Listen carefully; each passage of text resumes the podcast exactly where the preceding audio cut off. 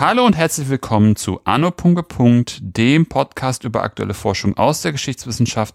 Mein Name ist Philipp Jansen und ich begrüße alle zur 62. Folge. Wir sind es heute gewohnt, dass Politik viel mit Kommunikation zu tun hat.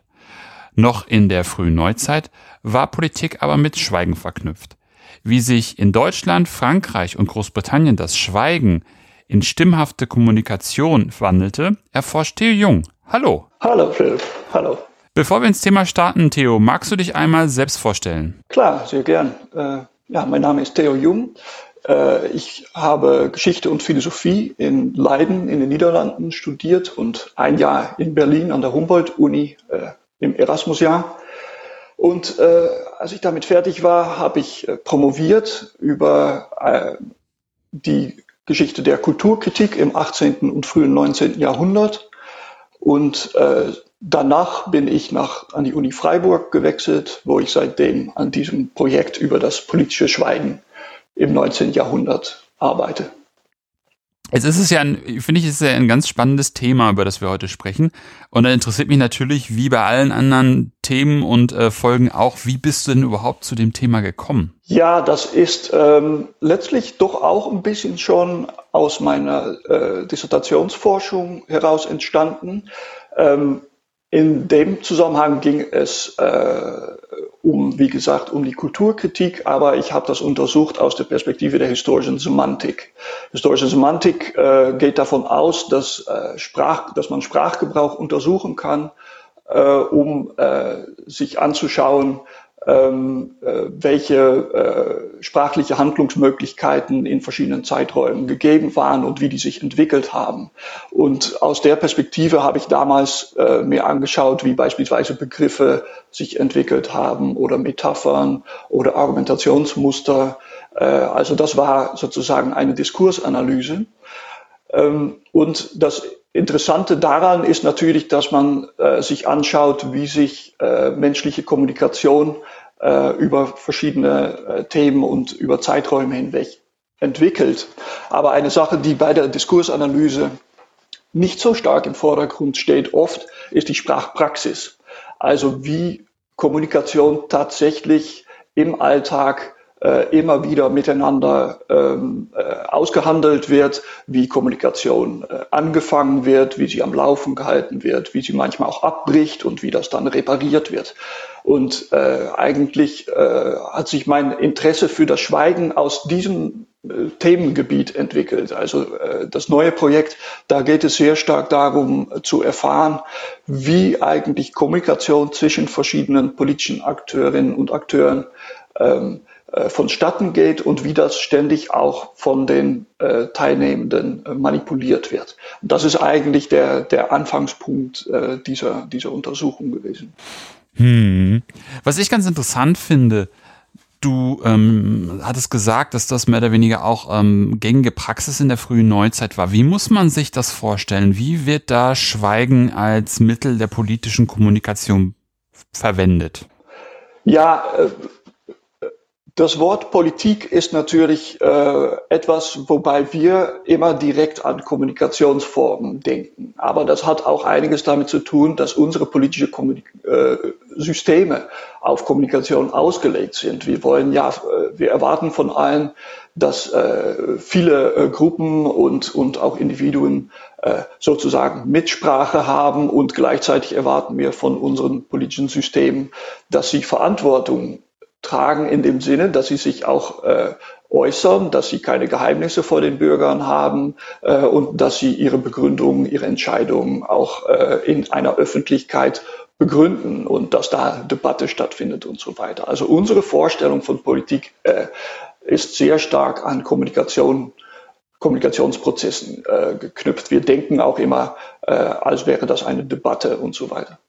Das ist natürlich eine Politikvorstellung, die so äh, nicht für jeden Zeitraum äh, aufgeht. Und ich äh, würde sogar behaupten, dass für weitaus die meisten politische Kontexte äh, der Vormoderne ähm, der Politikbegriff auch anders konnotiert war. Also gerade in der frühen Neuzeit äh, gab es äh, Ideen einer sogenannten Ars Takendi hieß das, also Kunst des Schweigens. Und politisch zu sein hieß, dass man äh, klug mit Informationsströmen umgehen konnte, dass man äh, wusste, wann man etwas äh, äußern sollte und wann man vor allen Dingen Sachen auch geheim halten sollte. Und gerade das wurde äh, beispielsweise im 17. und 18. Jahrhundert für den Staatsmann als eine hohe Kunst angesehen, dass man also nicht ständig alles rausplappert, sondern dass man äh, diese Informationen, die man besitzt, äh, äh, reguliert. Und äh, der Politikbegriff dieser Zeit war also auch nicht so sehr äh, auf Interaktionsprozesse mit was auch immer für Bürger oder so ausgelegt, sondern es ging eigentlich mehr darum, dass äh, jeder Staatsmann für sich versuchte, so klug wie möglich zu agieren und dadurch so viel wie möglich seine Macht zu erhalten. Und eine Sache, die äh, da beispielsweise sehr auffällig ist, ist, wenn wir an Machthaber in dieser Zeit denken, ist das auch ganz anders, als wir es heutzutage äh, äh, wahrnehmen würden. Für uns sind gerade die zentrale politische Figuren immer die, von denen am meisten Kommunikation erwartet wird. Also wenn eine Krise da ist, erwarten wir beispielsweise, dass Frau Merkel sich dazu äußert, weil sie sozusagen die Stimme unseres politischen Gemeinwesens äh, ist oder wir sie auch so betrachten.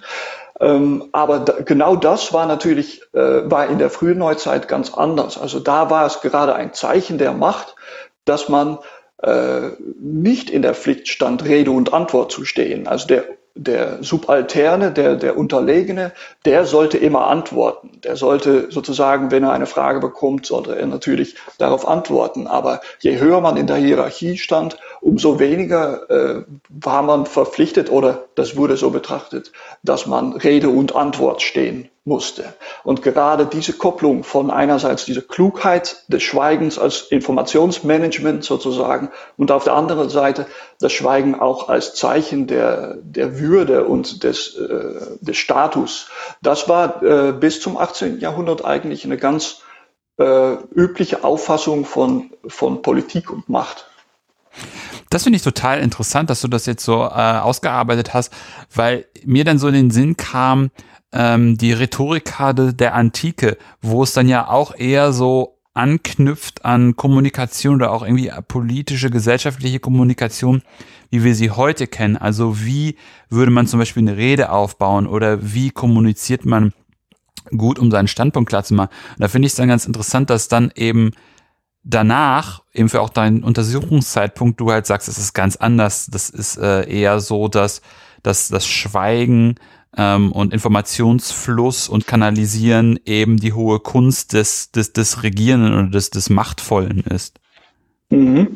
Also was das angeht, muss man sich, wenn man sich mit so einem Projekt auseinandersetzt, äh, äh, klar machen, dass das, was wir für selbstverständlich halten, nur so selbstverständlich ist, weil das irgendwann entstanden ist. Und das Projekt setzt sich eigentlich mit dieser Übergangszeit auseinander. Als wir also von diesem von uns recht fremden vormodernen Verständnis des politischen Schweigens weggekommen sind und hin zu einer äh, äh Auffassung des Schweigens, die für uns zwar selbstverständlich ist, aber im 19. Jahrhundert eben noch nicht, weil es da noch so viele Mischungsverhältnisse von unterschiedlichen Möglichkeiten äh, gab. Und ich denke auch heute äh, wird jedem äh, und jeder klar sein, dass das politische Schweigen nicht nur etwas Negatives ist und dass es weiterhin für politische Akteure auch wichtig ist zu schweigen. Nur die Legitimität äh, im Metadiskurs ist natürlich für uns äh, äh sehr, sehr negativ konnotiert immer.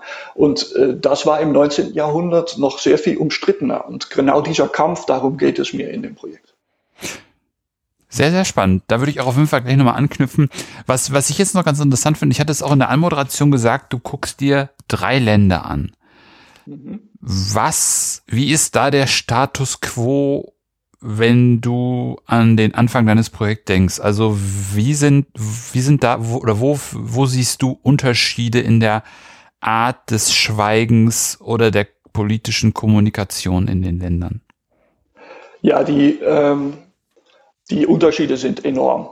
Äh, also ein Anspruch des, äh, des Forschungsprojekts ist es auch, die Unterschiede auch über die äh, verschiedenen Zeiträume hinweg äh, zu eruieren. Und wenn wir über das lange 19. Jahrhundert reden, dann wissen wir beispielsweise in äh, Frankreich gibt es dann äh, endlose Regimewechsel äh, und äh, immer wieder muss auch neu ausgehandelt werden, wie die Erwartungen an politische Kommunikation gestaltet sind, welche Organisationen es da geben darf, welche Legitimität unterschiedliche Akteure darin haben und auch welche Foren äh, natürlich äh, sich da äh, weiterentwickeln. Ähm, wenn es um den Anfang des Zeitraums geht, ähm, würde ich sagen, dass die, die Differenzen enorm groß sind man gleichzeitig aber feststellen kann, dass äh, insbesondere äh, im Zeitraum der Französischen Revolution die gegenseitige Beobachtung auch sehr wichtig ist für die Weiterentwicklung. Ähm, ich würde es jetzt nicht so darstellen wollen, dass die Französische Revolution sozusagen der, der Anfangspunkt von allem ist und dass die anderen Länder, insbesondere Großbritannien, sozusagen äh, nachgeordnet irgendwie nachrücken. Aber es ist schon so, dass äh, die äh, französische Revolution Möglichkeiten in den Raum äh, gestellt hat, womit sich zeitgenössische Systeme, auch andere Systeme auseinandersetzen mussten. Also eine Sache, die in der französischen Revolution äh, selbstverständlich, das, äh, das weißt du, das wissen die Zuhörerinnen und Zuhörer auch, wichtig war, ist die Vorstellung, dass die Stimme des Volkes irgendwie artikuliert werden muss und dass das die Legitimitätsbasis für ein gutes politisches System ist. Nun ist das eine äh, Vorstellung, die erstmal ähm, äh, nur ein Idealbild ist. Selbstverständlich war das dann auch nicht direkt gegeben und hat es äh, sehr lange Kämpfe gegeben, bis äh, Bürgerinnen und Bürger beispielsweise tatsächlich so etwas wie Mitsprache äh, in unterschiedlichen Gremien hatten.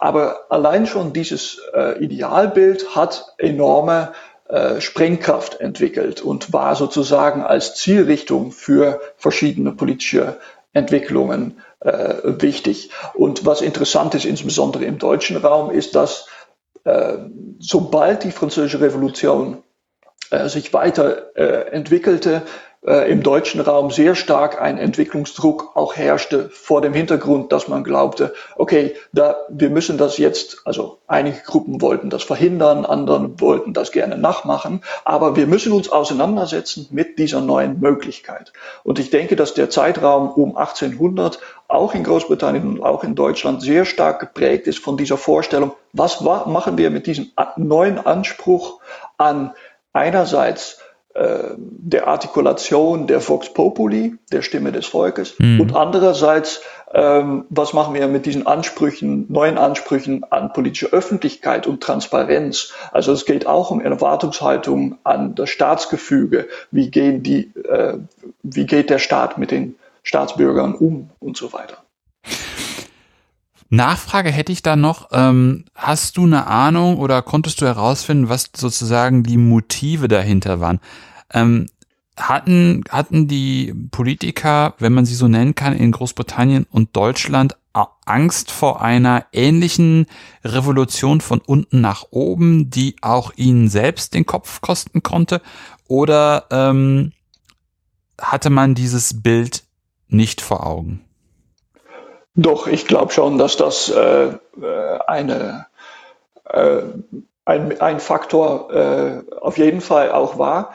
Ähm, man kann sich das so vorstellen, dass die Machthabenden in äh, unterschiedlichen Ländern natürlich äh, auf jeden Fall sich mit der Möglichkeit eines gewaltsamen Aufstandes auseinandergesetzt haben. Das, man kann sogar sagen, und das ist in der Forschung gerade ähm, in, in den letzten Jahren auch wieder sehr betont worden, dass diese Furcht vor einer Revolution ähm, das Handeln von politischen Machthabern extrem stark äh, äh, geprägt hat. Aber die Folgen davon waren unterschiedlich, weil man konnte sozusagen, man, man äh, konnte das vielleicht so begreifen, dass man sich vor einem Dilemma gestellt sah. Also einerseits kann man ja sagen, was ist jetzt die Lösung? Wo, wie wie äh, kriegen wir das hin, dass wir keine Revolution kriegen? Vielleicht gestatten wir etwas mehr Mitsprache, damit die Leute gar nicht so äh, äh, revolutionär werden. Das ist natürlich eine Option. Und sicherlich gab es große Gruppen, insbesondere, sagen wir mal, modern gesprochen, auf linker Seite des politischen Spektrums,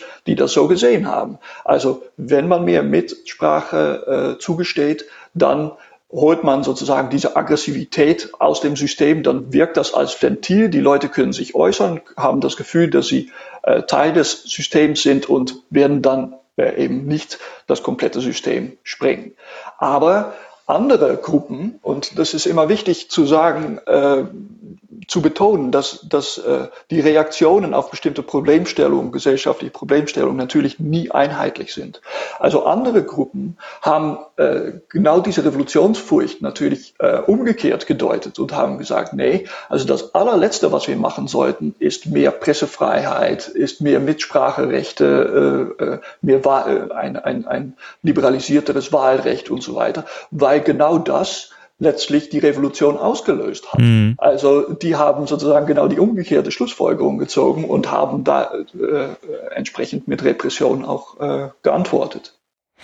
So ein bisschen die Angst, beispielsweise jetzt vielleicht von konservativen Leuten, dass äh, erst wenn man das, wenn, also wenn man auf der anderen Seite glaubt, das Ventil zu öffnen, eigentlich damit eher sowas wie den Ventil zu Sauerstoff zu öffnen und damit sozusagen ein Feuer der Revolution zu entfachen. Ganz genau. Also und solche äh, Metaphern, wie wir sie ja heute sozusagen uns auch bilden, genau solche Metaphern spielten da auch eine wichtige Rolle. Also was das angeht, bleibe ich auch äh, immer noch auf Seiten der historischen Semantik, dass es einfach auch wichtig ist zu schauen, wie die Leute über die äh, politische Problematiken der Zeit geredet haben. Und äh, ich habe das jetzt schon ein paar Mal genannt. Für mich ist diese äh, Metapher der Vox Populi, der, der Stimme des Volkes, äh, muss man wirklich als Schlüsselmetapher äh, verstehen, weil Zeitgenossen, die äh, das Problem der Politik unter diesem Gesichtspunkt betrachtet haben. Und dass sie da dann verschiedene Lösungsstrategien entwickelt haben, ist richtig. Aber es gab doch eine gewisse Gemeinsamkeit auch über die verschiedenen Länder hinweg äh, äh, in der Betrachtung dessen, was da gelöst werden musste. Was sind da so die Gemeinsamkeiten? Also letztlich ähm, müssen wir schon äh, auch im, im, späten 18. und im frühen 19. Jahrhundert äh, äh, ist es wichtig zu betrachten, dass es auch sozial und äh, letztlich auch wirtschaftlich eine sehr dynamische Zeit war, ähm, äh, wo äh, also na gut, es würde zu weit gehen, da, darauf im Detail einzugehen, aber wichtig ist, äh, dass man beispielsweise neben wirtschaftlichen und sozialen Entwicklungen auch eine äh, relativ starke Dynamisierung äh, der sogenannten Öffentlichkeit äh, hat, also der Presse, der Zivilgesellschaft und so weiter. Und äh, eine Sache, die auf jeden Fall für jedes Land da äh, wichtig war, ist, wie gehen die Machthaber mit dieser neuen Öffentlichkeit um? Also was ist eigentlich die Möglichkeiten, Teile davon vielleicht sinnvoll zu integrieren und andere Teile aber auch außen vor zu lassen, damit man bloß nicht diese revolutionäre Dynamik, denn man hatte ja gesehen, dass das auf jeden Fall eine Möglichkeit der Zeit ist. Und ich denke, genau aus dem Grund waren auch Kommunikationsprozesse und die Aushandlung von neuen kommunikativen Foren, von neuen kommunikativen Formen, äh, war in dem Zeitraum so zentral, weil Leute sich Gedanken gemacht haben, wie sie sozusagen diese neuen Energien, die freigesetzt worden waren von den sozialen Entwicklungen, wie die äh, eingehegt werden konnten, wie die äh, gleichzeitig irgendwie, äh, wie man denen Raum lässt, aber wie man sie gleichzeitig äh, ordnet und irgendwie in eine Form bringt, die so äh, politische Systeme äh, aushalten können. Mhm. Man mag ja jetzt irgendwie gar nicht so glauben, auch vielleicht so eine, so eine komische Annahme ähm, von heute auf die Vergangenheit blickend, dass damals ja schon, wie du schon auch gesagt hast, der Austausch oder den Blick auch über die Landesgrenze hinweg gegeben war. Ähm, was ich mich jetzt gefragt habe, man, man, man, gerade wenn man sich so ein bisschen mit der französischen Revolution auch auseinandersetzt, sieht man da ja auch, dass es da halt immer wieder zu Gewalt gewalttätigen äh, Eruptionen kommt und die auch immer mit Kommunikation zu tun haben. Ähm, wie sind dann so die Mechanismen? Du hast gerade von Einhegen gesprochen. Wie funktioniert das? Ähm, auch wenn ich jetzt schon was vorweggenommen habe, aber wie funktioniert das in den einzelnen Ländern? Und ist da halt Frankreich auch wieder, was ist Frankreich da für ein Beispiel für deine anderen beiden Länder, die du auch noch analysierst? Mhm. Ähm, erstens sollte natürlich betont werden, dass auch im deutschen Raum und auch in Großbritannien gewalttätige Eruptionen stattgefunden haben. Ähm, aber wie es bei Gewalt so ist, ein sehr großer Teil der Wirkung geht gar nicht von der Gewalt selbst aus, sondern eher von äh, ihrer Wahrnehmung. Also äh, dass wir heutzutage bei der Französischen Revolution auch direkt an den Bastille-Sturm denken, äh, hat auch etwas mit Schwerpunkten in der Aufmerksamkeit äh, zu tun, weil letztlich ist der Bastille-Sturm ja nicht das, was aus der Französischen Revolution äh, äh tatsächlich rauskam, aber es war ein Katalysator, es war auch ein Moment, wo Leute Aufmerksamkeit generiert haben, hey, hier ist wirklich was los. Hier, hier ist was Besonderes, mhm. äh, geht gerade was Besonderes vonstatten. Und ich denke, ähm, dass diese äh, Aufmerksamkeit für die Potenzialität von Gewalt, das hat äh, äh Zeitgenossen in, in, in anderen Ländern auch extrem geprägt. Und ich, eine Revolutionsangst gab es genauso in Großbritannien wie in Deutschland.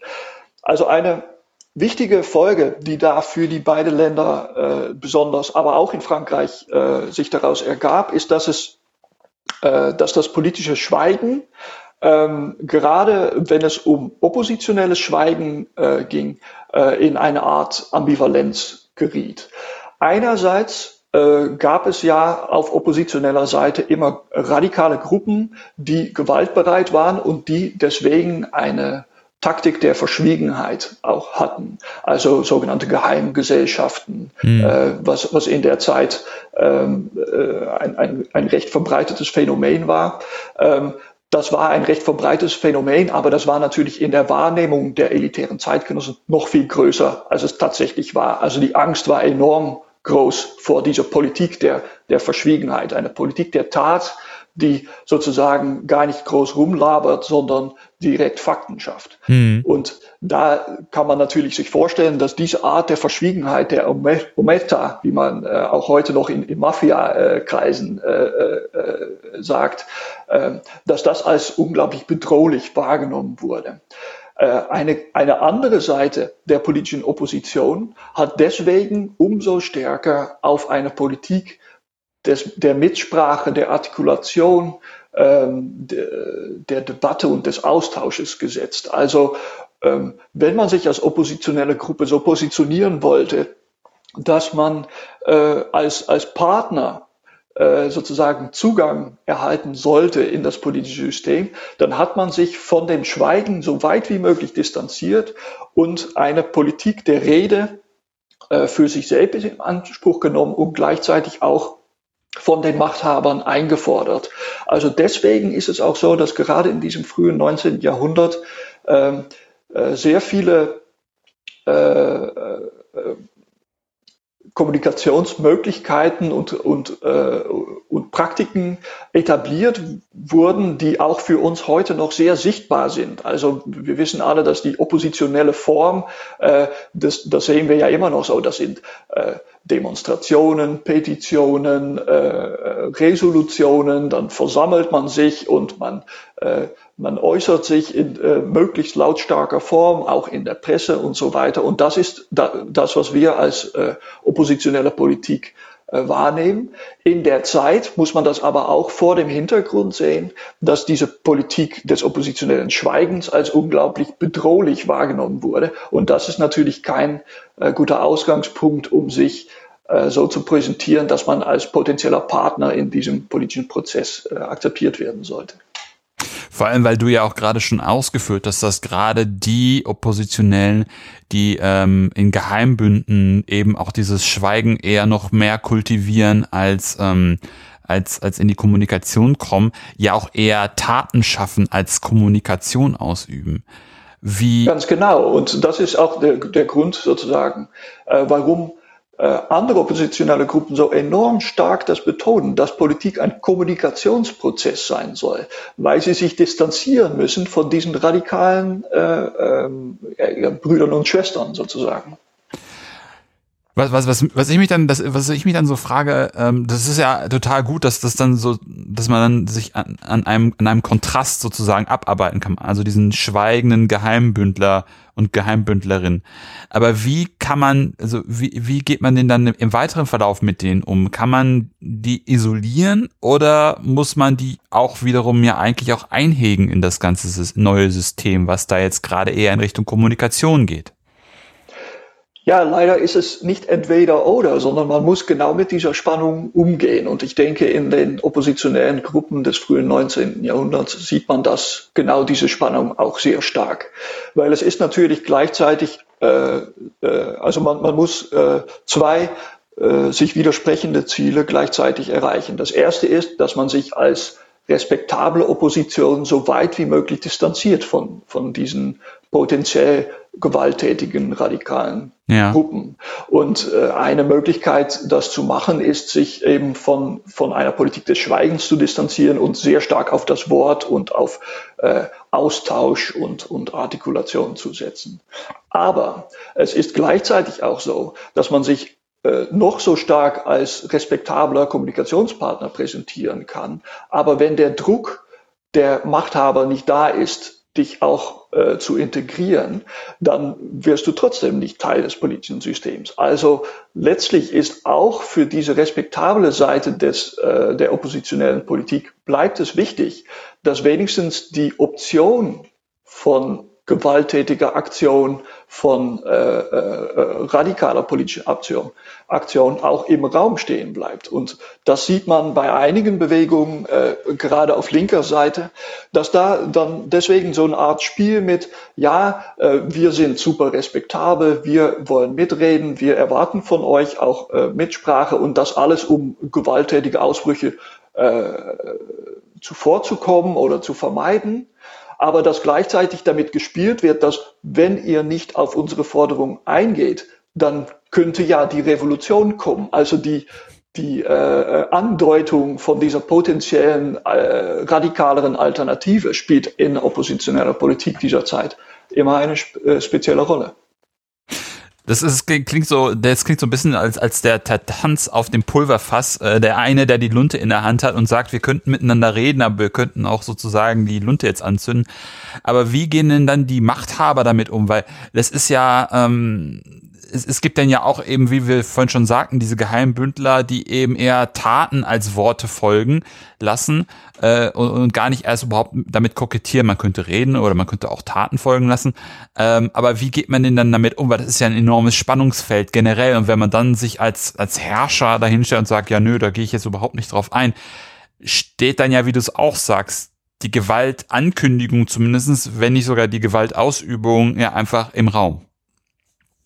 Ja, also äh, wie die Machthaber da, damit äh, äh, darauf eingegangen äh, sind, ist eigentlich äh, bekannt und, und, und äh, recht klar. Das ist nämlich durch Repression. Also es ist gerade in der neueren Forschung extrem be stark betont worden, dass da äh, ähm, äh, nationale und auch schon internationale äh, äh, Polizeisysteme aufgebaut wurden, die wirklich für die Zeit, also man muss ja auch äh, im Kopf haben, dass äh, äh, das staatliche Eingreifen in das Leben zu dem Zeitpunkt noch recht gering war, aber gerade äh, doch vor dem Hintergrund dieser Revolutionsangst äh, haben Staaten dann doch recht große äh, äh, Geheimpolizeisysteme aufgebaut, äh, auch mit internationalem Austausch, wo natürlich recht stark äh, unterdrückt äh, äh, versucht wurde, diese Grüppchen, die letztlich natürlich numerisch recht klein waren, aber die Angst war eben viel größer als, als die tatsächliche äh, äh, faktische Zahlen ähm, äh, zu unterdrücken. Vielleicht sollte ich auch noch äh, dazu sagen, dass für diese Geheimbündler dass äh, äh, du hast gerade gesagt, naja, die kokettieren dann nicht so mit der Möglichkeit äh, mitzureden, sondern die schaffen einfach Fakten. Aber das, was die machen, hat auch eine eigene Art des Kokettierens, äh, kann man schon sagen, mit dem Geheimnis. Also zum Teil ist für einen Geheimbund natürlich äh, äh, strategisch einfach wichtig, äh, den Staat rauszuhalten, die Polizei rauszuhalten und deswegen äh, sind ja diese ganze äh, Stufen des Geheimnisses, also wer ist eingeweiht in was und so weiter. Das ist natürlich strategisch äh, sehr wichtig. Aber es ging schon auch darüber hinaus. Zum Teil war es auch eine eine performative Form. Also hat man sich auch besonders verschwörerisch, besonders geheimnisvoll gegeben und gab es irgendwelche Handschlag-Varianten, die nur bestimmte Grüppchen kannten oder es gab Rituale, wobei man eingeweiht wurde mit irgendwie äh, allerhand Sachen mit Feuer und äh, besondere Zeichen und solche Sachen. Die waren jetzt nicht so sehr funktional, sondern das war eher eine Art, die Gruppe äh, sozusagen äh, die Gruppendynamik zu stärken, die, äh, die Identität der Gruppe um dieses Geheimnis herum zu formieren. Hm, hm, hm, hm.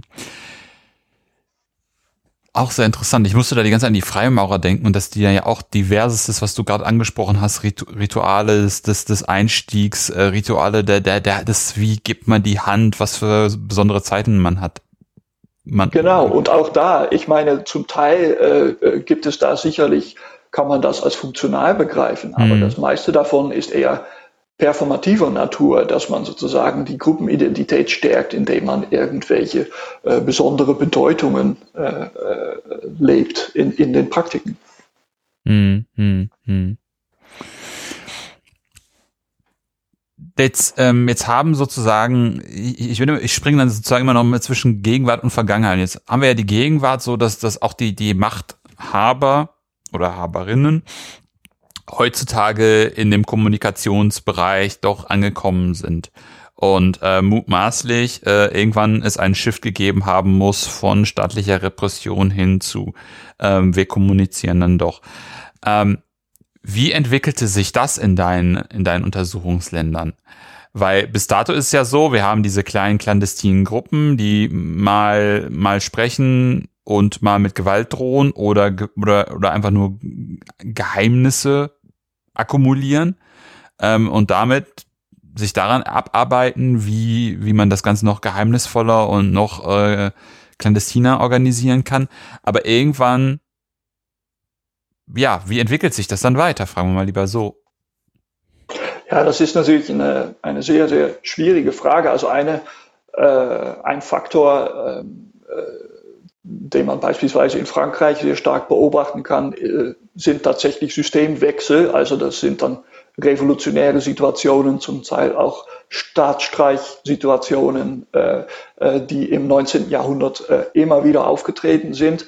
Und man kann schon sagen, dass äh, obwohl die äh, Systemwechsel in ganz unterschiedliche Richtungen gegangen sind, äh, diese Problematik, also wie integrieren wir mehr Teile der Bevölkerung in die Stabilität des Systems äh, äh immer äh, da war und äh, sozusagen äh, langfristig äh, auch eine Entwicklung in Richtung von mehr kommunikative Integration auch, auch ermöglicht hat.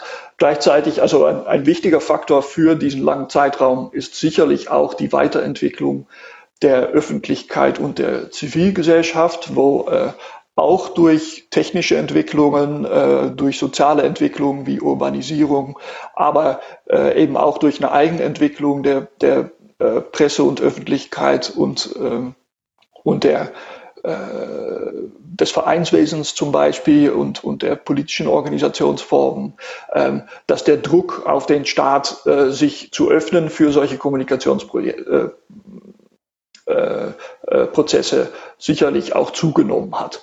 Ähm, was man im 19. Jahrhundert sozusagen langfristig beobachten kann, ist, dass dieser Druck durch, äh, durchaus zunimmt äh, und dass es unterschiedliche Lösungen gibt, damit klarzukommen. Also es ist zum Teil in Großbritannien beispielsweise auch so, dass das Wahlrecht äh, äh in regelmäßigen äh, Stufen erweitert wird. Ähm, das hat viele Gründe, aber ein Grund ist eben auch, dass äh, Teile der Elite glauben, dass es für sie sinnvoll ist, äh, größere Gruppen der Bevölkerung mit zu integrieren, sei es um äh, Revolutionen zu vermeiden, sei es um andere Gruppen der Eliten ein Bein zu stellen, äh, sei es, weil man glaubt, dass wenn man mehr Wähler zulässt, dass man einfach selbst noch besser dastehen wird. Also da, das sind alles sehr, sehr komplexe Prozesse, was man aber, denke ich, langfristig sehen kann, ist, dass diese Politik des Wortes, der, äh, der äh, verbalisierten Interessen und äh, des Interessenausgleichs durch Kommunikationsprozesse, dass das irgendwann auch auch in den Eliten als Vorstellung von Politik sich etabliert hat. Also und da würde ich sagen, das ist äh, so um der, um der Mitte des Jahrhunderts äh, recht breit geteilt, dass das einfach ist, was Politik ist und äh, dass man sich damit auseinandersetzen muss. Und dann gibt es durchaus noch Leute oder Bereiche, die sagen, na ja, äh, das mag ja für normale Politik gelten, aber für diesen und diesen Bereich, da sollte man das Schweigen bewahren. Also ein, ein Beispiel dafür ist beispielsweise internationale Beziehungen, äh, Diplomatie. Diplomatie ist, ist ein Teilbereich der Politik, wo das Schweigen sehr viel länger noch für äh, legitim und, und äh, notwendig äh, gehalten wird. Und gerade um der Mitte des äh, des Jahrhunderts oder in den 1850er, 60er Jahre sieht man deswegen auch, dass da die, die größte Kämpfe äh, eigentlich äh, gekämpft werden, in dem Sinne, dass man äh, davon ausgeht, ja, okay, normale politische Prozesse sind Kommunikationsprozesse, die äh, in einer Öffentlichkeit äh, äh, hm. vollzogen werden und die erst daher ihre Legitimität erzielen. Aber für Diplomatie brauchen wir geheime Kanäle, bra brauchen wir Hinterzimmer, mhm. müssen wir sozusagen auch untereinander reden können, ohne dass die Öffentlichkeit das äh, mitkriegt. Und diese Spannung sieht man beispielsweise sehr äh, schön äh, an, an einer Metapher, die äh, in den 1850er und 60er Jahre, äh, auch in den 70er Jahren noch äh, stark umkämpft äh, diskutiert wird. Das ist die sogenannte politische Sphinx. Mhm. Äh, es gibt äh, einige äh, wichtige politische Akteure, sagen wir Benjamin Disraeli, der britische Premierminister äh, dieser Zeit oder einer der britischen Premierminister, oder auch Napoleon äh, der Dritte, der äh, zuerst als Präsident der Zweiten Republik gewählt wird und dann nach einem Staatsstreich zum Kaiser des Zweiten Kaiserreichs wird. Das sind Figuren, die äh, äh, eigentlich gar nicht so sehr äh, in diese Mulde des äh, politischen Redners reinpassen. Also sie können sicherlich reden, sie sind da besser oder schlechter drin. Also Disraeli war ein durchaus fähiger äh, Debater im, im Parlament und, und hat auch einige Reden im Lande gehalten, aber ohne enormen Erfolg. Ähm, bei äh, Napoleon III. war es so, dass der einfach äh, von seiner Konstitution her äh, ein unglaublich schlechter Redner war, passte also aus dem Grund schon gar nicht in dieses Idealbild des Politikers rein.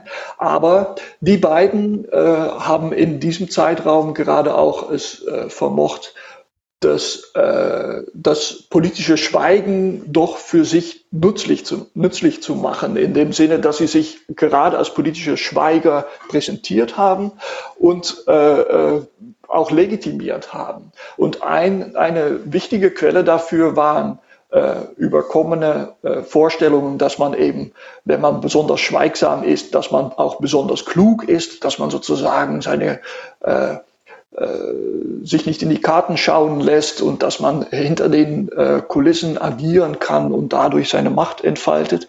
Und ein zweiter, eine zweite Quelle für Legitimität des politischen Schweigens in diesem Zeitraum war eben, dass man sich äh, gerade in der internationalen Politik nur durch eine Politik des Schweigens, der, der äh, heimlichen diplomatischen Beziehungen äh, äh, richtig agieren konnte. Und das Interessante an diesem Zeitraum ist meines Erachtens, dass man sieht, dass äh, andere Gruppen, äh, oppositionelle Gruppen, äh, liberale Gruppen äh, natürlich davon ausgehen, dass auch in der internationalen Politik das Schweigen äh, möglichst entfernt werden sollte, weil das eben äh, nicht transparent ist, weil es nicht legitim ist, weil es keine Responsabilität hat. Aber dass es durchaus noch möglich ist für einzelne Figuren, wenn sie in, in der äh, außenpolitischen Beziehungen erfolgreich sind, sich als besondere Schweiger, als politische Sphinxfigur zu präsentieren und dass man da sieht, dass, äh, dass es durchaus noch Möglichkeiten gibt, auch das Schweigen als besondere äh, äh politische Legitimität äh, zu, zu inszenieren, sozusagen. Ja, was, was, was so, so ein schöner Gegenwartsbezug ja auch ist, dass heutzutage mitunter ja auch einfach sehr, sehr problematisch wird, eben Dinge auch hinter verschlossenen Türen auf einem anderen Level zu besprechen, weil gefühlt irgendwie immer irgendwo jemand ist, der dann diese Information durchsticht und dann einfach die, wie du es auch gerade sagt, gesagt hast, diese internationale Politik das teilweise auch sehr, sehr erschwert, wird dadurch, dass ständig die Informationen grassieren und äh, muss sich auch irgendwie ja jeder Staat dann immer überlegen, was halte ich nun geheim, was ist sozusagen nicht geheim und worüber kann ich dann kommunizieren, dass es da halt auch ein enormes Spannungsverhältnis gibt. Spannend, dass das da mehr oder weniger 300 Jahre alt schon ist. Ja, also man, man kann sagen, für fast jeden äh, Bereich ist es so, dass es manchmal einfach äh, sinnvoll ist, nicht alles rauszuplappern. Also das, das geht äh, wahrscheinlich in, in jedem Kontext. Aber was wir sehen, ist, dass wir äh, im 19. Jahrhundert immer mehr gelernt haben, dass das im Politischen nicht legitim ist. Und das heißt, dass die Bereiche, wo das notwendig ist, wo äh, Geheimnisse notwendig sind, dass die ständig unter Druck stehen, weil die Öffentlichkeit, und dann reden wir ja auch nicht von, von einer sozusagen äh, schwebenden Größe der Öffentlichkeit, sondern da sind ganz konkrete Akteure, die auch sozusagen hinterher sind und die Informationen haben wollen, sagen wir Journalisten mhm. äh, oder bestimmte Teile der Zivilgesellschaft, die natürlich auch ein Interesse daran haben, dass die Machthaber unter Druck gesetzt werden, um so viel wie möglich sich zu äußern und zu veröffentlichen. Und äh, diese Dynamik kennen wir natürlich immer noch sehr gut. Und ich denke, dass es äh, äh, gerade heute in, in der sogenannten, man nennt das manchmal eine Mediokratie, also äh, unsere äh, äh, Medienlandschaft ist ja noch einmal weiter dynamisiert im 20. Jahrhundert äh, durch erstmal die, äh, das Fernsehen und das Radio und dann später noch durch das Internet. Also heute ist es äh, ist der Druck noch einmal größer geworden auf Politikerinnen und Politiker, sich über jedes Thema auch in Minutentakt zu äußern. Wenn, wenn neue Informationen da sind, dann wollen wir direkt auch wissen, was die Standpunkte der verschiedenen Parteien dazu sind, äh, was die Regierung äh, äh, da machen will, äh, wie sie das begründet und so weiter. Äh, und diese Erwartungshaltungen sind bei uns nochmal äh, dynamisiert. Ähm, aber ich würde sagen, das ist auch eine Dynamik, die wir im 19. Jahrhundert erstens schon feststellen können. Und was wir da noch besser sehen, ist, wie schwierig das erstmal als Lernprozess gewesen ist für äh, politische Gruppen, sich mit diesem neuen Erwartungsdruck äh, auseinanderzusetzen. Hm, hm, hm. Ja, das ist ja heutzutage noch so und das ist bestimmte äh, äh, Regierungen oder Länder, die einfach eher eine restriktivere Kommunikation fahren, ständig im Fokus von Medienberichterstattung und, und Kommunikation der Mediokratie sind, ähm, sich doch zu äußern, dass das irgendwie nicht offen ist, nicht transparent ist, dass das irgendwie auch ähm, äh, sehr, sehr, sehr negativ gesehen wird. Das ist sehr, sehr spannend. Ja, auf jeden Fall. Das, das klingt sehr einleuchtend. Mhm. Ähm, wo würdest du denn dann länderspezifische Unterschiede sehen, wie man einfach mit diesen, mit dieser, mit dieser Spannung der Öffnung, Nicht-Öffnung umgeht. Du hast jetzt gerade schon zwei Beispiele mit Napoleon III. und äh, Benjamin Israeli genannt. Wie, wie geht das dann noch weiter? Ja, also gerade wenn wir diese Beispiele nochmal äh, aufgreifen. Hm. Die Differenzen zwischen den Entwicklungen in Frankreich und Großbritannien sind äh, sehr, sehr groß. Ähm, insofern, dass in Großbritannien schon im, in der, im ersten Drittel des, des 19. Jahrhunderts eigentlich sich ein allgemein geteiltes Verständnis des eigenen politischen Systems durchgesetzt hat, dass das eben ein Kommunikationssystem ist und dass zwar nicht alle gleich integriert sind, also äh, sicherlich darf noch nicht jeder wählen und äh, mhm. äh, schon gar nicht jede, das, das, äh, das ist noch weit weg, dieser Gedanke, dass äh, Frauen auch in derselben Art und Weise integriert werden sollen als Männer.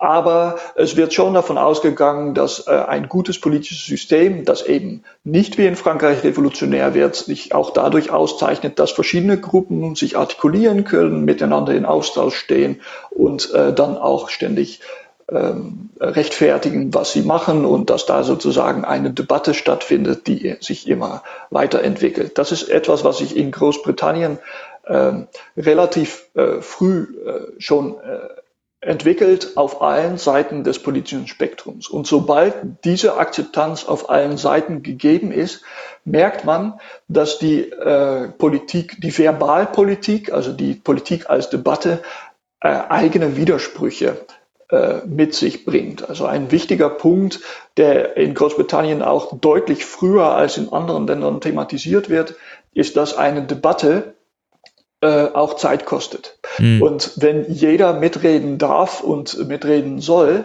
dann ist das potenziell ein endloser endloses Gerede, wo nie was rauskommt. Also das ist natürlich ein Problem, was beispielsweise in den Parlamenten derzeit äh, recht früh auch wahrgenommen wird, dass es ja nett ist, wenn Leute sich ständig äh, artikulieren, aber wenn alle das ständig machen, dann kommt es irgendwann auch nicht mehr zu den notwendigen Entscheidungen. Und äh, was man in Großbritannien recht früh sieht, ist, dass das, dass diese Widersprüche, die in der Politik des Wortes äh, äh stecken, dass die wahrgenommen werden und dass man versucht, damit auch äh, umzugehen. Das ist aber unglaublich schwierig, weil man äh, sicherlich einerseits weiß, dass, dass es äh, wichtig ist für die Funktionalität des politischen Systems äh, durch bestimmte Institutionalisierungen, durch Veränderungen der Geschäftsordnung von Parlamenten, durch Veränderungen des Petitionsrechts, des äh, Presserechts oder was auch immer, irgendwie auch sicherzustellen, dass man irgendwann zu Entscheidungen kommt. Das, das wird äh, recht früh da erkannt als Problem. Aber gleichzeitig, wenn man vor, äh, in einem Kommunikationsregime lebt, wo die Vorstellung von Politik ist, dass eben jede Stimme gehört wird, dass alle sich aussprechen dürfen, dass alle Argumente gehört werden, dann hat man da ein, ein funktionaler Widerspruch. Und das ist eine Sache, die die, die Entwicklung in Großbritannien schon seit den 1830er und 40er Jahre sehr stark äh, prägt. Ähm, da geht es also äh, bis zum äh, bis in den 1870er Jahre, wenn äh, das ist, denke ich, bekannt, äh, gerade das äh, parlamentarische System in Großbritannien enorm unter Druck steht, weil die irische Abgeordnete anfangen, äh, Obstruktion zu üben in den Parlamenten und sozusagen äh, durch endlose Reden das komplette Parlament zum Schweigen zu bringen. Ähm, äh, das das äh, fügt sich alles ein in eine äh, sehr, sehr äh, schwierige und langwierige ähm, Auseinandersetzung um die Frage, wie stellen wir her, dass gleichzeitig Kommunikation stattfindet, dass aber auch irgendwann äh, Entscheidungen getroffen werden. Da sehen wir wirklich eine enorme äh, Differenz zu Frankreich. Und ich würde sagen, das hat einiges damit zu tun, dass in Frankreich eben nicht diese langfristige Kontinuität von politischen Regimen äh, da ist. Sicherlich gibt es über die Regime hinweg bestimmte äh, Prozesse, die weiterlaufen und mhm. sich weiterentwickeln, aber in der Beobachtung der Zeitgenossen sieht man in Frankreich ständige Regimewechsel, also wirklich in, in äh, äh, relativ kurzen äh, Abständen äh, kommen die neuen Regime rein. Und das bringt mit sich, dass äh, die Opposition von Reden und Schweigen sehr viel stärker als Systemalternative wahrgenommen wird. Also in Frankreich ist das äh, der Republikanismus ist äh, ein Regime der Rede, ist ein Regime, wo alle sich äußern dürfen, wo, äh, äh wo, wo Freiheit von Meinungsäußerung äh, herrscht, wo äh, auch auf der Ebene von verschiedenen zivilgesellschaftlichen Artikulationsmöglichkeiten Liberalität herrscht, sagen wir Versammlungsfreiheit oder Pressefreiheit. Während andere Regime, wie beispielsweise das Zweite Kaiserreich, äh, dem gegenüber als Regime des Schweigens wahrgenommen werden. Also äh, das sind eben in den äh, zeitgenössischen Augen sind das Regime, wo diese Freiheiten der Rede nicht gegeben sind. Nun ist das auf der faktischen, äh, äh, auf, der, auf der Ebene des faktischen gar nicht immer so, äh, so richtig. Also äh, auch im Zweiten Kaiserreich gab es Möglichkeiten, äh, politische Opposition äh, zu artikulieren. Auch im Zweiten, im Zweiten, Kaiserreich gab es ein Parlament, es gab äh, eine Presse. Äh, sicherlich äh, wurde, war das äh, einigermaßen eingeschränkt. Und umgekehrt kann man auch nicht sagen, das sagen wir in der Zweiten Republik 1848 oder in der Dritten Republik ab 1871, ähm, dass da vollkommene Freiheit herrschte. Das ist auch natürlich nicht so. Dass, selbst wenn allgemeines Wahlrecht da war, war, es, war es schon immer noch so, dass, dass auch politische Oppositionsgruppen dass denen repressiv begegnet wurde. Äh, nicht alles war möglich. Aber in den Augen der Zeitgenossen wurde das als eine Art schwarz-weiß mhm. einander gegenübergestellt. Also die, die Differenzen wurden enorm vergrößert. Und dadurch kriegt man eine andere Debatte als in Großbritannien. Also in Großbritannien, äh, wie ich gerade versucht habe darzustellen, äh, ging es eher um diese Spannung zwischen Funktionalität und äh, politischer Artikulation. Und in Frankreich blieb, die, äh, blieb der Gegensatz äh, Reden und Schweigen äh, eigentlich recht weit weg von diesen funktionalen Überlegungen, äh, wie schaffen wir es, das System am Laufen zu halten, sondern es ging immer um ja, äh, Prinzipienfragen, also mhm. wirklich systemische Prinzipienfragen. Und ich denke, das ist etwas, was man auch noch in der Dritten Republik, obwohl sicherlich da auch in den Parlamenten Zeitprobleme entstanden und äh, man auch festgestellt hat, dass, dass es äh, äh, seine eigenen Tücken hat, wenn alle mitreden. Aber das war eben nicht, wie die Debatte da äh, aufgebaut war, sondern da ging es um die Verteidigung des politischen Wortes gegen äh, Gegner, die versuchten, dieses Wort äh, äh mundtot zu machen. Und äh, interessant ist ja, dass in der Geschichte der Dritten Republik äh, bis zum Ersten Weltkrieg es durchaus immer wieder auch Gegenbewegungen äh, äh, gegeben hat. Also das war ein, ein Regime, das durchaus lange äh, in der Anfangsphase äh, sehr stark sogar unter Druck stand und dann später in den bekannten Affären und, und Skandalen immer wieder von außen auch unter Druck gesetzt wurde. Äh, ein wichtiges Beispiel ist die Boulanger-Affäre, wo ein ähm, General eine, eine Art politische Bewegung, Gegenbewegung um sich herum äh, formiert hat gegen den Republikanismus. Und sobald so etwas passierte, dasselbe noch einmal in der Dreyfus-Affäre, sobald so etwas passierte, äh, hat man die politischen Gegensätze so wahrgenommen, als würde die eine Partei das politische Schweigen und die Tatkraft positiv gewendet oder eben das Mundtotmachen de, des politischen Volkes äh, negativ gewendet äh, repräsentieren, während die andere Seite sich als ähm, Verfechter der Politik des Wortes wahrgenommen haben. Also man sieht, dass da eine komplett andere äh, Dynamik der Debatte äh, äh, sich, sich entwickelt hat als in, in Großbritannien. Ja, genau. Und das, das finde ich so schön, dieses, wie du es gerade gemacht hast, das einander gegenüberzustellen und zu gucken, äh, wenn es da knackt, wie reagiert man da? Wie diskutiert man überhaupt die unterschiedlichen Arten? Findet man eher Nuancen zwischen den beiden Polen oder diskutiert man nur über die beiden Pole? Also gibt es dann wirklich nur dieses, was du gerade auch gesagt hast, schwarz oder weiß? Aber dazwischen gibt es eigentlich nichts und gerade in der Debatte wird auch immer nur dahin argumentiert. Ist man also bei Schwarz, äh, dies, argumentiert die Opposition ganz klar in Richtung Weiß und dann in, in, in, der, verkehrt, in der verkehrten Reihenfolge genau dann entsprechend so. Sehr spannend. Ja, genau. Und da sieht man eben, dass eine Debatte über das politische Schweigen äh, letztlich immer an diesem äh, an dieser Opposition von Rede auf der einen Seite und Schweigen auf der anderen Seite hängt, aber in unterschiedlicher Art und Weise. Also die können wirklich als komplette äh, systematische ähm, auch prinzipielle Alternativen wahrgenommen werden in manchen Kontexten. Und ich denke, in Frankreich war das sehr stark der Fall.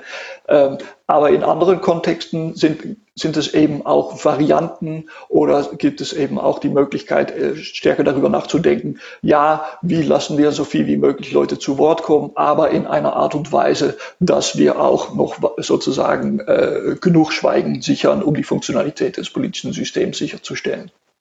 Was ja auch, wenn man dann zum Beispiel in die Gegenwart schaut und vielleicht, ich kenne es jetzt nur für den, für den Bundestag, ähm, ist da ja auch ganz klar äh, Zeitreglementierung äh, gibt, Zeitkontingente für Sachen gibt. Also ist es jetzt nur die aktuelle Stunde oder sind es irgendwelche ähm, auch, auch, auch, ähm, auch Ausschüsse, die mal öffentlich und mal geheim tagen. Also dass man auch als dann irgendwie heutzutage dann so eine, eine Balancierung irgendwie auch hingekriegt hat, ähm, wie man, wann man schweigt, in welchem Bereich man schweigt und wie man eben das einerseits öffnet, aber andererseits schließt, was so ein bisschen klingt wie das, was man dann in England gemacht hat.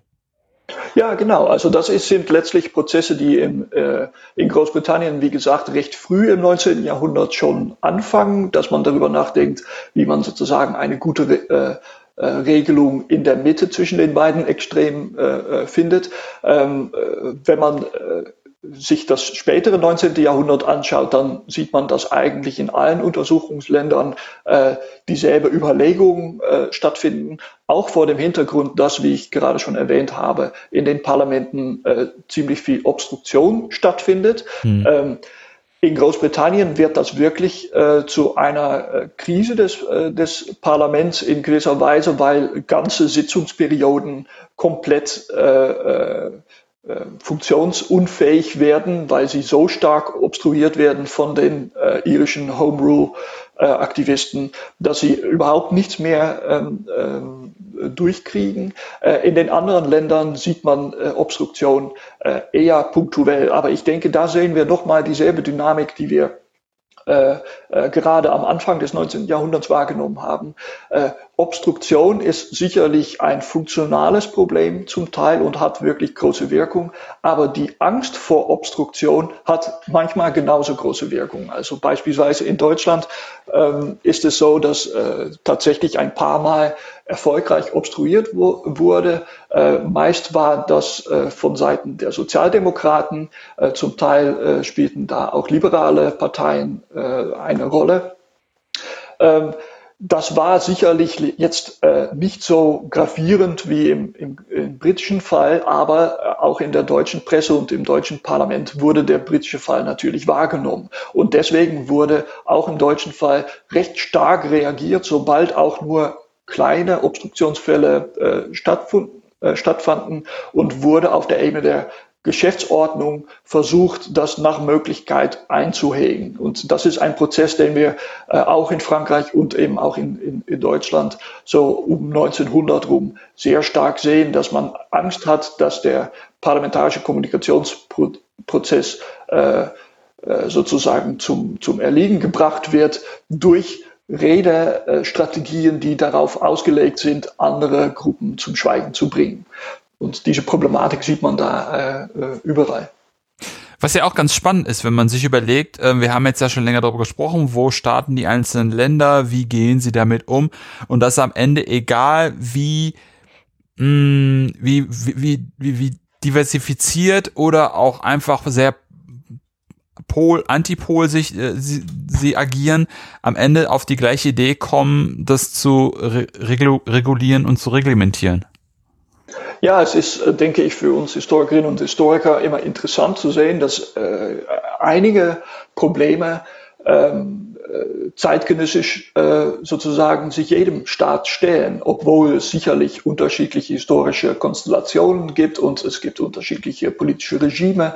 Äh, es gibt eben auch, wie ich gerade erwähnt habe, unterschiedliche Betrachtungsweisen von Problemen, also manche, die stärker auf Polarität ausgelegt sind und manche, die stärker auf, ja, wir sind im selben Boot, wir müssen das Problem jetzt lösen, ausgelegt sind. Aber es ist sicherlich so, dass äh, zum Teil äh, die äh, politischen Systeme am Ende des 19. Jahrhunderts einfach auch zu tun hatten mit einem äh, mit einer inneren Ambivalenz einer äh, einer Politik, die so stark als ähm, Sache der Rede verstanden wird, äh, äh, anhaftet. Also es, es ist einfach so, dass wenn man davon ausgeht, dass nur Politik in artikulierter Form legitim sein kann und dass auch alle äh, sozusagen äh, möglichst integriert sein sollen in äh, politischen Kommunikationsprozessen, dass man dadurch dann äh, immer es mit zwei äh, Probleme zu tun hat. Also das erste ist das Zeitproblem, was man insbesondere in den Parlamenten sieht, äh, aber zum Teil vielleicht auch im, im Pressesystem der Zeit, dass man das Gefühl hat, dass so viele Wortmeldungen da sind, dass äh, sozusagen die Qualität darunter leidet. Ähm, ne, dass, dass einige Gruppen wenigstens diese, diese Sache. Und das Zweite ist, dass eine Politik der Rede immer auch angreifbar ist. Denn äh, wenn man sich dagegen kehrt, kann man ja auch sagen, das ist alles nur Geschwätz. Hm. Also man hat immer die Möglichkeit zu sagen, äh, ich bin jetzt der, der äh, große Politiker, der endlich mal durchgreift. Also ich bin ein Staatsmann in dem Sinne, dass ich nicht nur rumrede, sondern äh, äh Fakten schaffe. Und diese Möglichkeit eines äh, äh, einer, einer sage ich jetzt mal so äh, neumodisch gesagt, äh, populistischen Anti, äh, äh, Antiverbalpolitik, also eine, eine Politik der, der schweigenden Tatkraft, die Selbstpositionierung als Gegenmodell, das ist natürlich etwas, was wir da im äh, am Ende des 19. Jahrhunderts schon sehr stark sehen. Ich denke, in Frankreich ist das äh, besonders äh, äh ausgeprägt in diesen politischen Bewegungen, die ich gerade äh, entwickelt habe. Aber das ist auch eine Sache, die sich dann im 20. Jahrhundert wieder weiter entwickeln wird. Und wir wissen ja, dass äh, nach dem Ersten Weltkrieg in der Zwischenkriegszeit viele der neuen politischen Bewegungen sich auch ganz ausdrücklich gegen die sogenannt altmodische liberale Politik des 19. Jahrhunderts gerichtet haben und mit einem Versprechen der Tatkraft äh, auch durchaus revolutionäre Prozesse angezettelt haben. Genau, genau, genau, weil es mir nämlich auch gerade äh, dieser dieser dieser Aus, Ausspruch äh, der Nationalsozialisten in den Kopf gekommen, dass äh, dass, dass der Reichstag eigentlich nur eine Schwatzbude wäre und äh, sie wären sozusagen die ähm, vor allem ja Männer der Tat ähm, genau, das, das ist, ist total spannend, dass wir sozusagen auch nochmal ins, ins 20. Jahrhundert gucken, wie dann das Pendeln in die ganz andere Richtung jetzt im ganz großen Kontext betrachtet schlägt, was die politische ja, Kommunikation betrifft. Das Spannende daran finde ich auch, dass es natürlich, äh, dass die, die Rhetorik der Tat, Tatkraft ist selbst eine Rhetorik. Mhm. Also äh, sicherlich wird da auch einiges an Tatkraft entwickelt und äh, wenn man sich beispielsweise äh, Sven Reichards Bücher äh, über, über die äh, Kampfbünde anschaut, dann äh, ging es da zum Teil eben auch um Praktiken, die nicht so stark auf das Wort ausgerichtet waren. Aber für die Gesamtbewegung, wenn wir jetzt absehen von diesen kleinen Kampfbünden, äh, für die Gesamtbewegung äh, des Faschismus, des Nationalsozialismus und äh, äh, es gab natürlich auch noch viele andere äh, Bewegungen, die in andere Richtungen gegangen sind, aber die sich auch von dieser Politik des bloßen Wortes und der Geschwätzigkeit abgegrenzt haben. Aber äh, da muss man eigentlich feststellen, dass unter den gegebenen Umständen des späten 19. und frühen 20. Jahrhunderts auch eine Politik der schweigenden Tatkraft in der Form des Wortes sich präsentieren muss.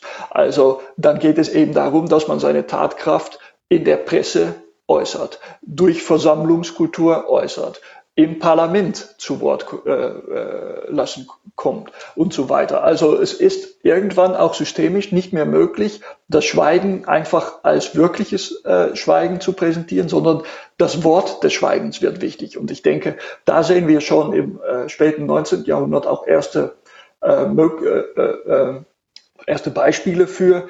ich hatte gerade schon den Boulangismus genannt, also dieser General Boulanger, der galt eben als Signum der, der Tatkraft, auch weil er ein Militär war, was von, von jeher als eher eine schweigende Macht wahrgenommen wurde. Also die schwätzen nicht viel, sondern machen. Ne? Und das hat er enorm ausgebeutet, diese diese Selbstinszenierung. Aber wie hat er das gemacht? Indem er ein enormes Propagandaapparat um sich herum äh, äh, formiert hat, wo mit allen modernen Mitteln der, der äh, Verbalpropaganda eben dieses Bild des Schweigens präsentiert wurde. Und das ist also eine, eine gewisse Ambivalenz, die, äh, die da gegeben ist, dass äh, die, dass man da nochmal sieht, dass die Opposition von Reden und Schweigen letztlich auch selbst in der politischen Artikulation eine Rolle spielt. Mhm, mhm.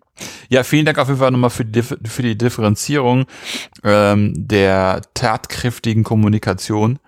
Das war auf jeden Fall nochmal sehr gut, dass man dann, dass es einerseits schon Taten gibt, aber dass halt viel, dass sozusagen man sich dem Ganzen nicht mehr entziehen kann, auch in eine Kommunikation zu treten und dann in der Kommunikation über seine Tatkräftigkeit zu sprechen. Das war auf jeden Fall nochmal sehr äh, sehr, sehr gut, das nochmal zu differenzieren.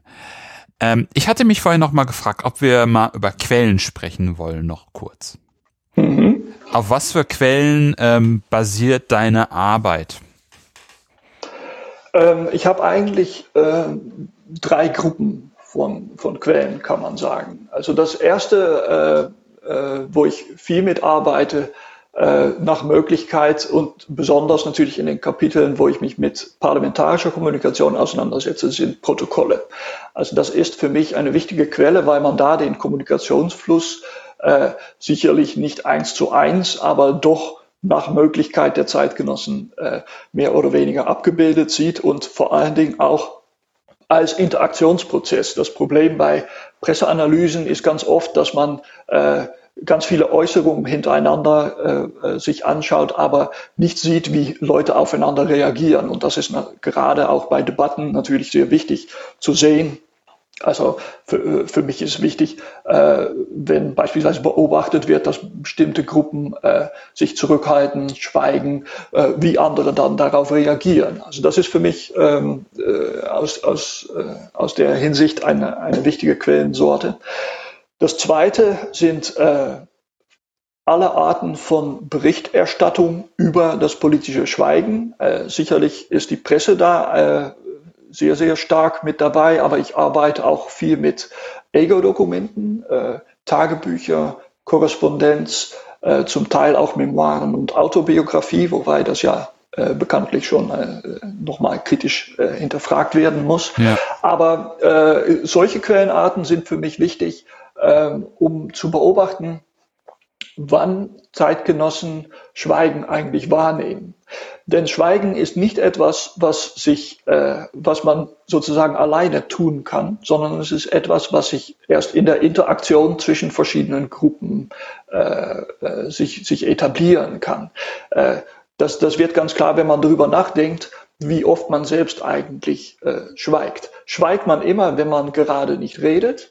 Oder gibt es Punkte, und das würde ich äh, äh, sehr stark machen, äh, äh, ergibt sich ein wirkliches Schweigen im kommunikativen Sinne erst daraus, dass Leute auch von dir zu einem bestimmten Zeitpunkt oder in einem bestimmten Kontext einen Redebeitrag erwarten. Hm. Und äh, genau dies, das in den Blick zu bekommen. Also es, es geht in, meinem, in meiner Arbeit äh, um das, was man mit Schweigen machen kann im politischen Bereich, aber es geht gleichzeitig immer um die Erwartungshaltung an politischer Mitsprache. Mhm. Denn nur vor diesem Hintergrund äh, können Zeitgenossen äh, äh, nicht Mitsprache als eine Lücke erfahren und eben als Schweigen, was dann wieder gedeutet werden muss. Dann kommt natürlich als zweite Frage, was bedeutet das eigentlich, dass er oder sie jetzt nichts sagt?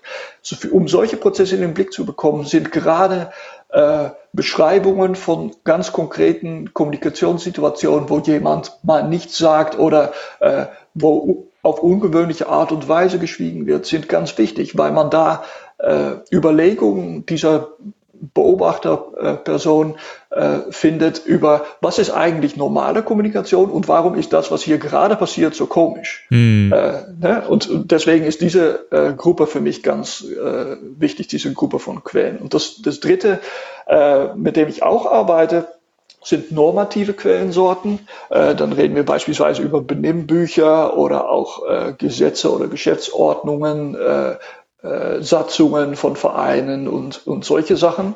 Denn ich glaube, dass äh, politische Kommunikation äh, sich sicherlich äh, in einem äh, Feld, also äh, zu, zu einem sehr, sehr großen Teil als informelle Praxis etabliert. Und da ist es eben wichtig, wie ich es gerade versucht habe zu, zu erläutern, ähm, äh, die, auch die Beobachtungsebene der Zeitgenossen in den Blick zu kriegen. Aber zum Teil werden diese Beobachtungen auch formalisiert und ist es eben auch so, dass sie, dass die politische Kommunikation auch institutionalisiert wird. Es werden einfach Regeln geschaffen. Und äh, als wir gerade über das äh, Problem der parlamentarischen Kommunikation vor dem Hintergrund der Obstruktion sprachen, dann sieht man eben auch, dass letztlich der Kampf äh, auch darum geht, wie schaffen wir eine Geschäftsordnung so, dass möglichst Leute zu Wort kommen, aber auch wieder nicht zu lange reden und dass, äh, dass auch irgendwann die Debatte sozusagen abgeschlossen werden kann. Also da geht es dann auch um normative Quellentexte äh, und deren Entwicklung äh, in der Zeit, die ich auch versuche mit zu berücksichtigen. Ja, das klingt total interessant und, und auch total schlüssig, sich äh, auch über die, über die Quellenauswahl per se, so diesen multiperspektivischen Blick auf deinen Forschungsgegenstand äh, zu generieren. Das äh, habe ich jetzt auch, wo wir sprachen, immer wieder festgestellt, dass das unheimlich schön ist, wenn man einerseits aus der, aus der Makroebene der, der Zeitgenossen sich die Sache anschauen kann, eben durch die Ego-Dokumente, um dann aber wiederum in der großen Ebene, in der, in der Vogelperspektive über das Ganze zu schauen, um dann halt die großen Linien zu sehen. Das fand ich sehr, sehr interessant. Deswegen vielen Dank nochmal, dass du auch zu den Quellen noch das eine oder andere gesagt hast, warum du sie genutzt hast. Wenn wir ähm, auch unsere Hörerschaft für dein Thema begeistert haben und sie noch gerne etwas lesen möchte, was würdest du ihnen an Literaturempfehlungen an die Hand geben, dass sie sich in deinen Themenkomplex etwas einlesen können, bevor natürlich dein Buch hoffentlich bald in den Bücherregalen steht? Ja, das hoffe ich auch, dass das bald der Fall sein wird. Aber bis dahin äh, kann ich äh, schon auch einiges äh, vorschlagen. Also eine Sache, die man sich zum äh, äh, Geschichte Europas im 19. Jahrhundert äh, gerade jetzt anschauen sollte, ist der neue Band in der Neue Fischer Weltgeschichte, Band Nummer 6 von Willibald Steinmetz, mein Doktorvater. Der hat äh, eine, einen Gesamtüberblick über äh, Europa im 19. Jahrhundert vorgelegt, der meines Erachtens wirklich äh, sehr, sehr, sehr gelungen ist. Und das ist auch ein guter Einstieg, wenn man sich mit dieser Epoche besser auseinandersetzen möchte. Zum politischen Schweigen selbst gibt es äh, noch recht wenig Literatur. Also ich würde mal sagen, ähm, äh, dass äh, die Vorstellung, die wir heute haben, dass Politik reden bedeutet, dass das vielleicht ein Grund dafür ist, dass man äh, zu wenig noch betrachtet hat, dass Schweigen selbst ein politischer Kommunikationsmodus sein kann. Und aus dem Grund gibt es auch nicht allzu viel Forschung. Ein wichtiges äh, Buch ist allerdings von Alain Corbin, ein, ein wirklich prominenter französischer Historiker. Äh, der hat ein Buch geschrieben, das heißt Histoire du silence ähm, Im Französischen ist es leider so, dass Schweigen und Stille dasselbe Wort haben und das merkt man in diesem Buch auch. Also es geht um beide Themen. Mhm. Es ist auch eine Geschichte der Stille, aber auch des Schweigens seit der Renaissance. Das Buch ist 2016 erschienen, ist aber 2018 auch in einer englischen Version erschienen. Das kann ich auch sehr empfehlen. Ähm, stärker auf politische Kommunikation ausgerichtet, kann ich ein Buch empfehlen von Henk Tevelde. Äh, das ist zunächst äh, in niederländischer Sprache äh, erschienen. Da, heißt es Sprekende Politik, Redenaars in hun Publiek in der parlamentäre Gouden Eeuw 2015. Da wird aber auch gerade an einer Übersetzung gearbeitet und was da wichtig ist, meines Erachtens ist, dass er wirklich das komplette 19. Jahrhundert abdeckt und äh, mit äh, einem Blick auf Großbritannien und Frankreich sich die parlamentarische Kommunikationsregime der Zeit anschaut und deren Entwicklung. Also ich würde fast sagen, dass was er da beschreibt, also er nennt das ein parlamentarisches goldenes Jahrhundert. Ähm, er geht ganz stark ein auf diese äh, Legitimität der, der politischen Rhetorik und auch die, auf die Form der politischen Rhetorik und wie wichtig das für diesen Zeitraum war. Und ich denke, mein Projekt ist, was das angeht, vielleicht äh, so eine Art äh, äh, ja, äh, Gegenprojekt oder nicht in dem Sinne, dass ich ihn widerlegen möchte, aber äh, ergänzen möchte, weil äh, ich eben natürlich genau auf das andere des politischen Wortes schaue, während äh, äh Henktefelde, ein, ein äh, wichtiger Politikhistoriker des 19. Jahrhunderts, äh, sich auf das politische Reden konzentriert hat. Also das mhm. sind eigentlich die Bücher, die ich wirklich empfehlen kann und die sind auch alle drei äh, sehr, sehr gut geschrieben. In dem Sinne kann ich das wirklich den äh, Hörerinnen und Hörern wirklich wirklich empfehlen. Sehr gut. Das kommt natürlich für alles immer in die Shownotes und sobald es die äh, Übersetzung gibt zu dem niederländischen Buch, werde ich die auch nochmal nachreichen. dass ähm, auch, in welche Sprache wird das dann übersetzt? Deutsch oder Englisch? Englisch. Ah, dann, dass ich das, dass dann auch die englischsprachigen äh, Hörer und Hörerinnen äh, sich das auch nochmal durchlesen können. Hättest du dann auch noch eine Gastempfehlung für mich? Ja, ich habe äh, sogar zwei. Äh, äh das eine ist äh, vielleicht äh, denke ich, etwas, was, was für viele auch interessant sein kann. Das ist Christopher Klammer, ein äh, äh, alter Kollege von mir aus Bielefeld, der jetzt in Göttingen äh, arbeitet. Und äh, der schreibt gerade an einer Geschichte, äh, einer Kulturgeschichte des Schiedsrichters zwischen oh. 1860 und 1980. Ja, das ist wirklich äh, unglaublich spannend. Also er hat sich verschiedene Sportarten, äh, schaut er sich an und äh, schaut sich an, wie sich diese Institution des Schiedsrichters entwickelt hat und äh, die Praxis auch äh, des Schiedsrichtern. Äh, und äh, gerade in diesem langen Zeitraum seit dem 19. Jahrhundert äh, bis zum Ende des 20. ist das natürlich ein sehr spannendes Projekt. Also kann ich sehr empfehlen. Ähm, mein zweiter äh, Vorschlag äh, ist ein Projekt, ein Dissertationsprojekt, was äh, vor kurzem abgeschlossen ist. Das Buch ist noch nicht da, aber wird äh, wahrscheinlich auch dann in der kommenden Zeit erscheinen.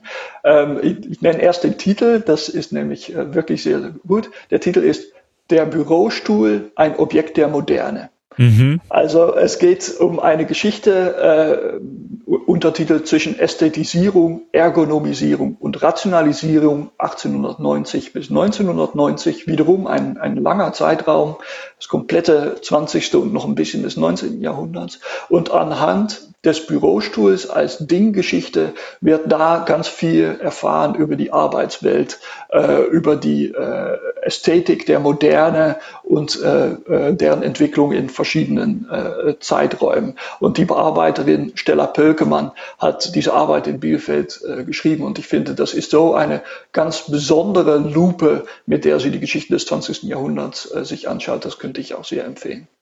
Ja, wow, das klingt beides sehr, sehr spannend äh, und sehr, sehr interessant. Mal schauen, ob die beiden auch Lust hätten, äh, im Podcast zu sprechen. Ja, vielen herzlichen Dank, Theo. Das war sehr, sehr spannend, heute mal wieder ins, äh, ins, äh, in die frühe Neuzeit, Neuzeit zu äh, schweifen. Das ist ja auch immer ein. Also 19. Jahrhundert würde ich nicht als frühe Neuzeit. Äh, Deswegen, ich habe also gerade auch kurz am gesagt. Anfang darüber gesprochen, aber äh, das, äh, das, das geht zu weit. Nee, nee, sorry.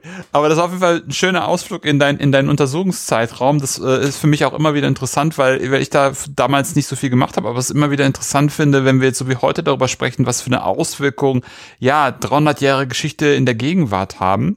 Äh, von daher vielen, vielen Dank. Das war sehr, sehr interessant. Ähm, und ja, das war es auch für heute bei Anno Punkt Punkt.